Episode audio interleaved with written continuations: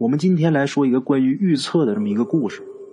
咱们在这个说这个故事之前呢，我想跟大家说一下啊，在咱们中国有很多风俗、很多习俗，有一句话呀，叫“十里不同俗”，就十里以外这个风俗啊，就跟你当地的就不一样啊。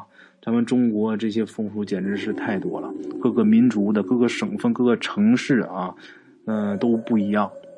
嗯，这些年走南闯北啊，也走过好多城市，也见过很多有意思的风俗啊。就比方说啊，有的地方，这个地方，嗯，咱拿生小孩来说啊，有的地方呢，孩子一生下来就去城隍庙给这个孩子抓周的；有的地方呢，就是这孩子一生下来，这孩子的父亲呢，赶紧就出门，遇到的第一个人，这个人就算是孩子的干爹。啊，他碰见的这个人也负责给孩子起名或者呀，这个人他说的第一句话，这句话里边就包含这个孩子的名字了啊。总之，这些想法的来源是什么？还有就是，我想跟大家听众啊，想跟大家表达的是什么意思？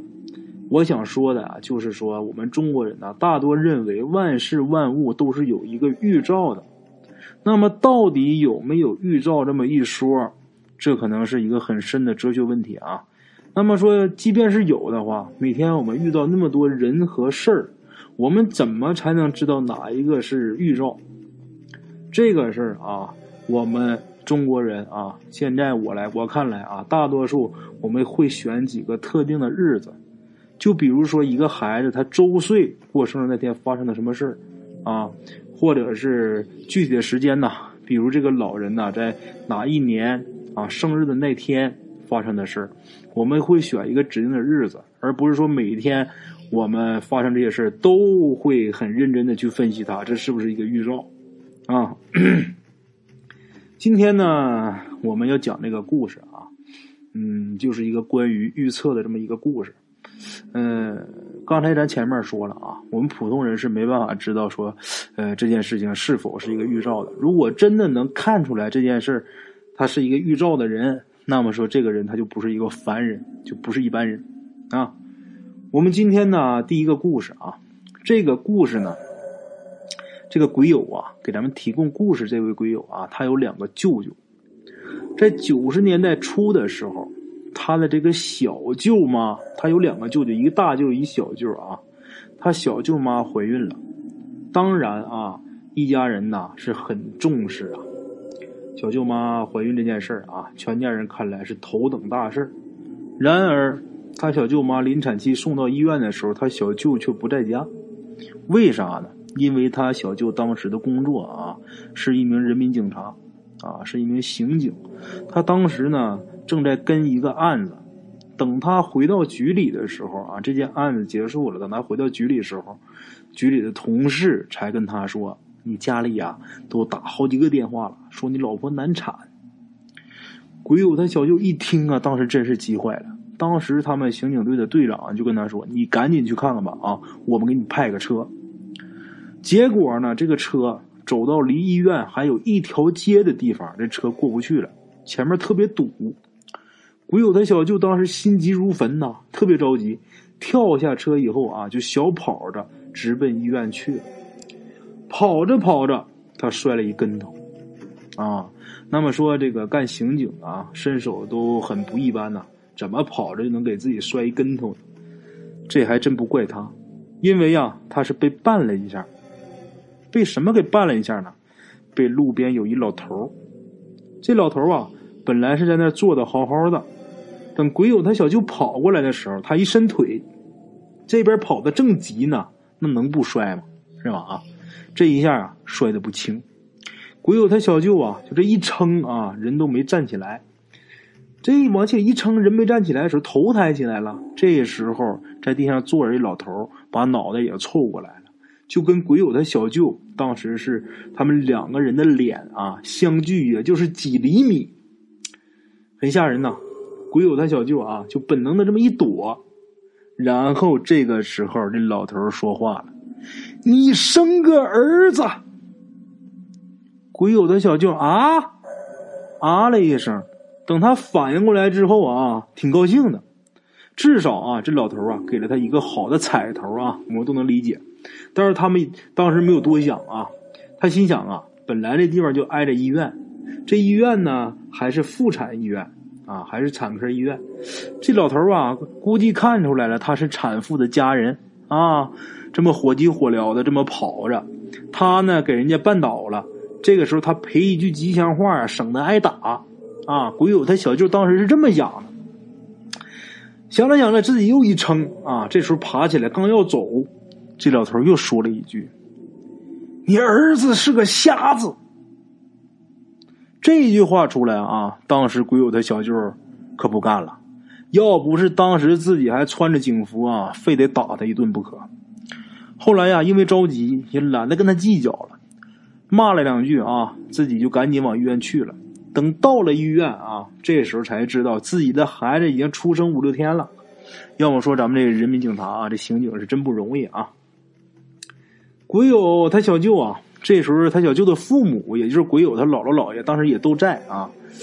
嗯，他父母啊，就把他拉到一边，就告诉他呀，就说呀：“儿子，跟你说，你别上火，孩子是个瞎子。”鬼友他小舅一听傻了，等过了一会儿啊，他就把刚才在路上遇到老头的事儿跟家里边说了。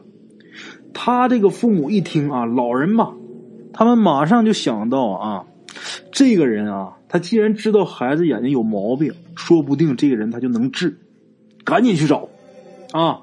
而且当时不光是老人出去找去了，就连这个鬼友他大舅啊，咱刚才说了，鬼友有两个舅舅，就连他大舅夫妇啊两口子全去了，包括他大舅的儿子啊，也就是咱们这位鬼友他表哥。当时呢，他大舅家这个小孩啊，当时是周日休息，所以也跟着自己爸妈一起来医院来看望自己家的这个亲属啊。当时呢，出去找这个老头的时候，就连这小孩啊也都撒出去找了。当时这哥们儿前面说了啊，十一二岁的样子，年龄很小啊，他就仗着自己身子比较灵活，他不跟大人一起找。他呢是跑出医院之后啊，他到处乱钻。还别说啊，这些大人都没有找到那个奇怪的老头，而是这个小孩在几条街道以外把这老头给找到了。当他找到这个老头的时候，这个老头啊正悠闲的啊，慢慢悠悠的在那是走呢。他过去一问，就说：“你是不是刚才如何如何？”这老头说是，然后他就拉老头回去啊。可是呢，他当时啊用尽了全身的力气啊，怎么也拉不动这老头。当时鬼友这位表哥急的都要哭了，这老头呢就那么笑着啊看着他。最后啊，跟他说：“哎，你别哭了，你弟弟那眼睛啊，没事啊，以后能治好。哎，你跟我走吧。”鬼友他表哥这个时候看着这老头的表情啊，总觉得有那么一点猥琐啊。再听他刚才说的那个话，让他跟着他走。这小孩一听啊，猛地想起来啊。大人跟他说过好多拐卖小孩的事儿，这时候啊，就自己有点害怕了。要么说怎么是小孩呢？赶紧把这老头给撒开，自己啊往后退了几步。这老头一看他这个状况啊，也不勉强，就跟他说呀：“你不跟我走，以后干的活可累呀。等你几十岁了，你也得来找我，绕这个弯子干嘛呀？”鬼友表哥当时是绝对不信他说的话啊，因为呢，这位表哥他从小就立志，长大以后我要当一大律师。当律师怎么可能是力气活呢？怎么能累呢？这老头啊，就好像能看透他在想什么似的啊。老头顿了一下，就说：“拿手指着他，你做不成律师。”这么一说呀，把鬼友表哥给吓一跳。这小孩还没来得及多想呢啊！这时候就冲口而出：“那我做什么？刚才这老头不是说你干不成律师吗？”他马上问一句：“那我干什么？”啊！这老头说：“呀，你回家看电视吧，打开电视你就能看见你自己干什么了。”啊！说完之后啊，这老头扭身就走了。鬼友表哥呀，回去之后就把这个事跟大人一说，大人也觉得奇怪，但是现在啊，呃，所有大人大部分心思都在这个鬼友小舅他那儿子身上，因为他儿子那眼睛当时是瞎的。除了他父母啊，别人也没多想。他表哥的父母就告诉他：“哎，你先回家吧，写作业去吧。”他呢，确实想，父母是让他回家写作业啊。当时鬼友他表哥这小孩啊，他当时想：“我回家，我得先看电视。”那老头怪老头说：“我回家，我看电视，我第一眼看见什么，我将来就是干什么。”那现在电视里演什么呢？这小孩坐公交车上自己还想呢，演什么呢？哎，对了，现在电视天天放《西游记》啊，这是不是我以后要做齐天大圣啊？得了，别想了，回家吧啊！等到家以后，他赶紧就把电视给打开了。这一看啊，电视里边演的虽然不是《西游记》，但是也是一个古装剧，一古装片儿。他看了一会儿，才知道啊，一开电视看到的那个老头是主人公。这个主人公在这部剧里边叫张仲景。那这人是干什么的？他可不知道啊。之后呢，他还特意去查了字典，他发现啊，张仲景是一个大夫啊。他有点不满意。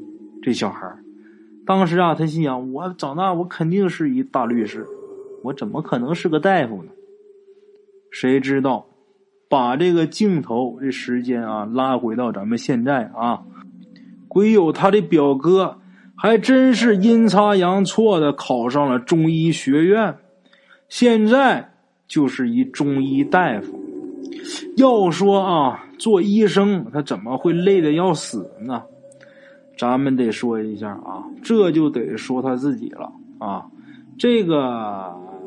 唯有他表哥呀，自打啊当上中医以后，就一心的就把这个精力全都投入到工作里边去，而且还是一心想要重振中医。所以从药材的选植到炮制到针灸的应用啊，乃至中西结合，他都是一心一意的啊来针的啊。都做的非常认真，所以每天把他给忙的只能睡四到五个小时。从这事儿来看，这个老头说的预言啊，真的成真了。当年他回家看这一眼电视，是看到了一位中医大夫，结果他长大还真的做了一名中医。那这老头的预言还有什么呢？老头预言就是啊，鬼友他小舅家这个孩子的眼睛能好，那这孩子的眼睛到底好没好呢？好了，就是啊，在这小孩两三岁的时候，因为家里边锲而不舍的寻医问药，这孩子啊，真的把这个眼病给治好了。啊，这老头说的每一句话都应验了。接下来呢，这老头预言就是说，这位做中医大夫的这位鬼友他小表哥啊，将来呢还会去找他，那就是后话，现在还没有发生。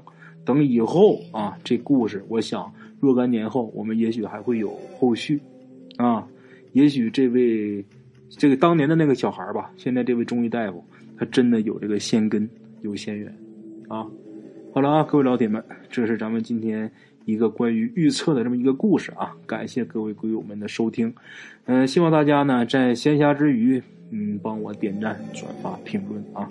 好了啊，今天咱们故事先到这儿，明天咱们继续啊。